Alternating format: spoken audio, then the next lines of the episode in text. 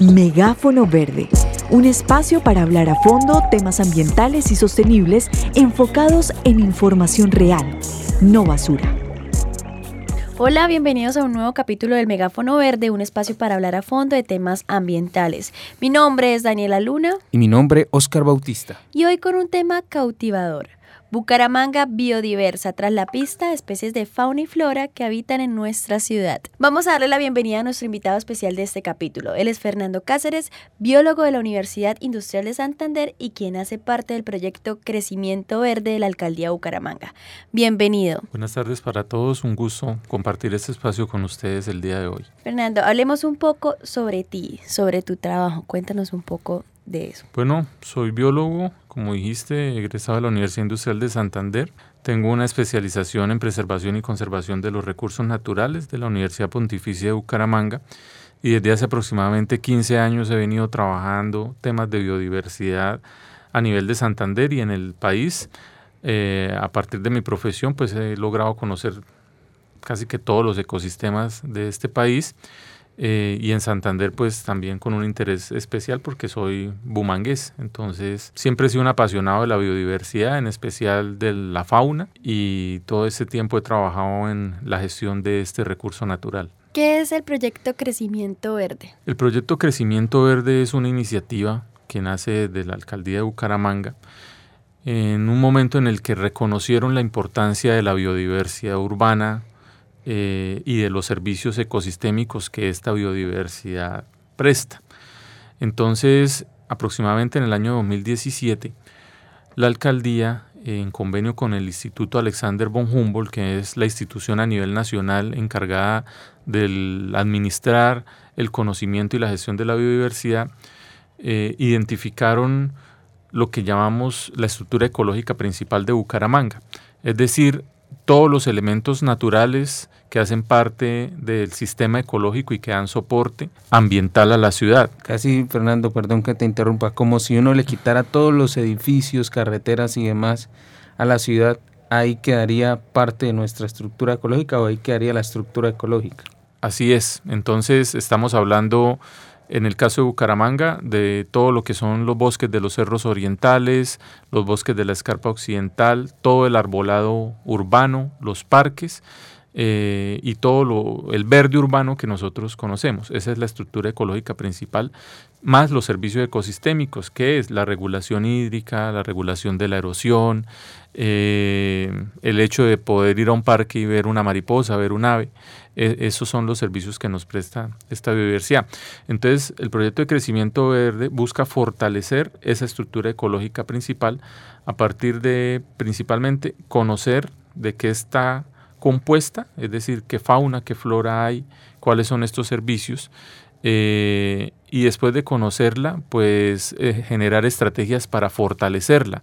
¿Cómo hacemos que haya más árboles? ¿Cómo hacemos que haya más conectividad? ¿Cómo hacemos que la biodiversidad que circunda la ciudad nuevamente llegue a los parques, llegue a las cañadas?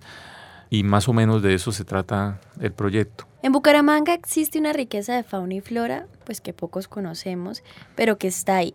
Desde la alcaldía, como tú nos has venido contando, eh, se han venido realizando caracterizaciones que permiten explorar los terrenos de la ciudad y conocer las especies que habitan en Bucaramanga. ¿Qué han encontrado? ¿Cuáles han sido los resultados? Cuéntanos un poco sobre eso. Bueno, eh, para responderte esa pregunta, hay dos cosas que hicimos. Primero, ver antes de este ejercicio que está haciendo la Subsecretaría de Ambiente, conocer qué información había previa, ¿sí? porque hay mucha información que se ha levantado a partir de eventos de ciencia participativa, a partir de investigaciones de las universidades locales o trabajos de consultoría.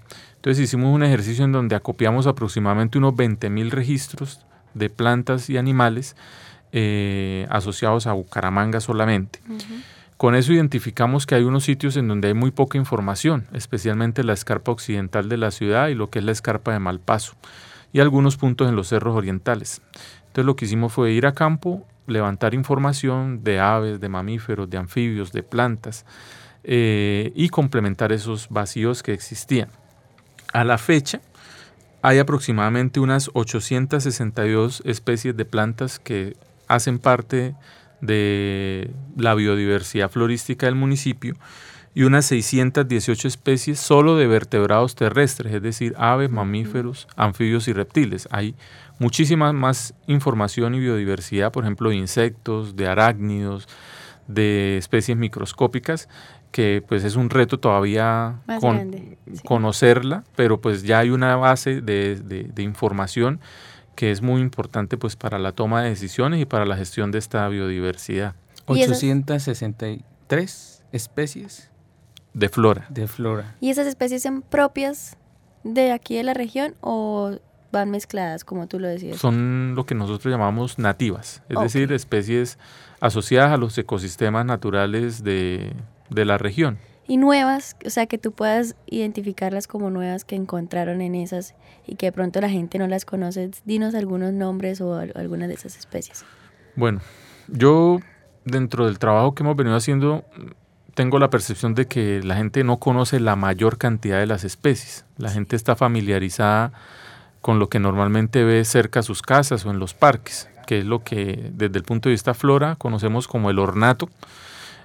Y digamos, de una manera contradictoria, ese ornato que nosotros vemos en su mayoría son especies que conocemos como introducidas o exóticas, no son nativas.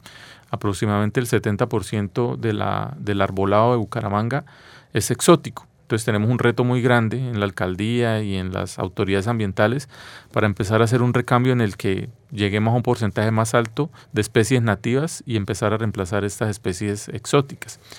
Em, eh, sin embargo, hay algunos registros, no son muchos, eh, de especies que no estaban registradas para Bucaramanga eh, específicamente cerca a la ciudad, pero que son especies que sí se conocían a nivel científico de su existencia. Hay una que me llamó mucho la atención en el norte de Bucaramanga, en Colseguros, en el sector de Colseguros, que se conoce como salamandra. El nombre científico es Bolitoglosa lozanoi. Son anfibios mm, muy raros, muy difíciles de ver, muy sensibles a los cambios de hábitat pero particularmente en ese lugar era un sitio muy intervenido, había un nacimiento de agua y allá encontramos aproximadamente unos 18 individuos de esa salamandra, que es una especie que se encuentra amenazada. Sí, es una especie que se encuentra dentro de las categorías de amenaza eh, que el gobierno ha reportado. Hay otra especie que tiene el nombre de Bucaramanga que se llama la nadia bumanguesa, que es un reptil. Es un reptil eh, arborícola. Solo se han encontrado dos individuos desde, aproxima, desde hace 20 años que se encontró hasta hoy. Lo que dicen los expertos es que no se ve, no porque sea muy raro, sino porque vive en el dosel asociado a las bromelias, eh, que son estas especies que almacenan agua, que conocemos como, como epífitas. El dosel es la, copa de los, la copa de los árboles. La copa de los árboles. Entonces, eh, son esta es la bolitoglosa, esta es la, la, nadia. Sí, eh, ¿cómo la describirías tú para que las personas se hagan una imaginaria de la especie? No, pues... Difícil, ¿cierto? Es difícil, pero básicamente uno, uno aquí le conoce como la china, ¿no? O las lagartijas también. Pero sí, o sea, la estoy viendo acá en una imagen y, y tiene pues como un color particular, como entre rojo, negrito. Esa es la, la bumanguesa. Anadia bumanguesa. Anadia bumanguesa, la color rojo, como unos con unas pecas por así de rojas negras. Preciosa. y la salamandra sí es más de color rosado. Es como un café muy claro. claro, sí. Eh, entonces son especies pues que generan un compromiso muy grande de la ciudadanía y de las instituciones porque de nosotros depende su conservación.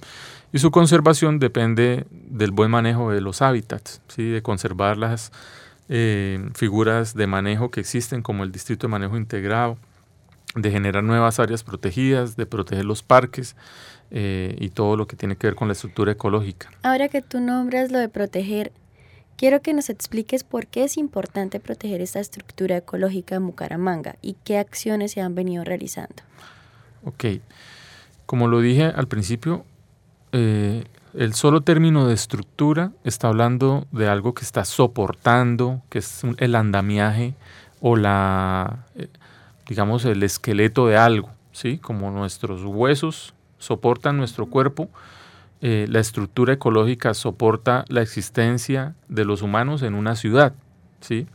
Lo que pasa es que nosotros no hemos aprendido o, no, no, entendemos eh, el papel de los servicios ambientales o los servicios ecosistémicos porque en nuestras casas es muy fácil obtenerlos. Tenemos la luz, tenemos el agua que llega, bajamos el agua del sanitario y se va y no, no sabemos qué pasa con eso. Pero dependemos de que exista la naturaleza, de que existan los ríos, de que existan los bosques para poder disfrutar esos servicios. ¿sí? Entonces, la estructura y todos esos elementos que hacen parte de esa estructura ecológica nos permiten disfrutar esos servicios. ¿sí? El hecho de que una familia vaya a un parque y tenga sombra y respire aire mejor que el que existe en una avenida, o vea un colibrí, o vea una hormiga, o vea algo que le llame la atención, son elementos intangibles, pero que me están generando un bienestar. ¿sí? Entonces, si hacemos el ejercicio contrario al que planteaba Oscar de quitar todos los árboles y dejar solo la ciudad y quitar las quebradas y quitar todo lo verde, pues estamos hablando de algo que no duraría mucho tiempo y generaría unos conflictos sociales tremendos. ¿sí? Entonces, en ese momento, en ese escenario hipotético, estaríamos dándole un valor a esos servicios ambientales. Entonces, muy, muy importante conservar la estructura. Fernando, ¿y los retos para el 2022? Un reto grande es que toda esta información que hemos generado llegue a las personas de las comunidades, del común, de los barrios. Este año con Oscar hemos trabajado bastante en eso, hemos vinculado colectivos, hemos vinculado gente de las comunidades en estas actividades de ir y reconocer la biodiversidad. El reto es seguir en esa tarea, eh, potenciar eh, espacios en donde la gente pueda eh, articularse, vincularse al verde, a los parques, a las cañadas, que tranquilamente puedan ir y disfrutar estos recursos, puedan ir y ver un búho, puedan, ir y ver una salamandra, puedan salir en cualquier momento sin que tengan el temor de, de que algo les va a pasar o de que la naturaleza es algo a lo que hay que alejarse y realmente somos parte de la naturaleza. Y otro segundo reto es reverdecer la ciudad, complejizarla, darle más estructuras verdes para que haya más función. En términos de ecología, la función es la, necesidad y la interacción que tienen las especies entre sí. Entonces, entre más verde haya, entre más flores, entre más frutos, pues más aves vamos a ver, más hormigas, más polinizadores, y eso se traduce en bienestar de los habitantes de la ciudad. Hay algo importante, Dani, y es que lo que he aprendido con este equipo es que muchas veces uno hace cosas imitando lo que sucede a nuestro alrededor, ¿no? Entonces, cuando uno siembra en la casa, tiende a sembrar especies que no le aportan nada a este, este, componente. Entonces ahora está de moda los cactus, ¿no? Entonces todo el mundo quiere cactus o empiezan a quitar la parte de sus antejardines en las casas, empiezan y limpian todo, siembran eh, un pasto y quitan muchas de estas especies que aunque no son o para nosotros creemos que no sirven de nada, que es un pasto muerto, que son especies que no sirven eh, y que creemos que es maleza, le aportan demasiado, pero demasiado a la estructura ecológica de nuestro municipio, como la lantana, ¿no? Esa la aprendí con ellos. Una florecita que cuando hicimos el reto naturalista de este año, que por cierto quedamos en primer lugar a nivel nacional en dos de las tres categorías, esa, esa florecita atraía un montón de mariposas, abejas, una serie de insectos que era muy, muy, muy interesante verlos en acción. Listo, nos vamos con el reto de la semana, Oscar. Sí, claro que sí, el reto de la semana. Y ahora es tiempo de conocer el reto Soy Eco de esta semana. Hay algo lindísimo que sucede pues alrededor de, de lograr habitar nuestro territorio y entender y concientizar cada uno de esos espacios que se presentan. Pero el reto de esta semana va muy ligado a diciembre y es el uso de la pólvora. El uso de la pólvora, aunque ya sabemos que está prohibido aquí en Bucaramanga, sigue siendo una tradición de nuestra comunidad. Entonces, el reto de la semana es no utilicemos pólvora, porque eso nos ayuda primero para nuestros amigos peluditos en casa, pero también nos ayuda a proteger a muchas de esas especies que son sensibles al ruido y que posiblemente estamos en época seca, ¿no? Entonces puede caer alguna chispa o algo así y que nos genere algún incendio en nuestra ciudad que no queremos. Wow, ese reto está muy chévere y más para diciembre, como tú lo dices. Bueno, esto fue todo por el capítulo de hoy. Los esperamos en el próximo, donde hablaremos de los proyectos realizados este año, los avances que ha tenido Bucaramanga en temas de protección ambiental y sostenibilidad y los retos que vienen para el 2022. Gracias por escucharnos. Síguenos en Spotify como La Cultural BGA en la sección El Megáfono Verde y activa la campanita de notificaciones para que seas el primero en conocer nuestros nuevos contenidos. Hasta la próxima.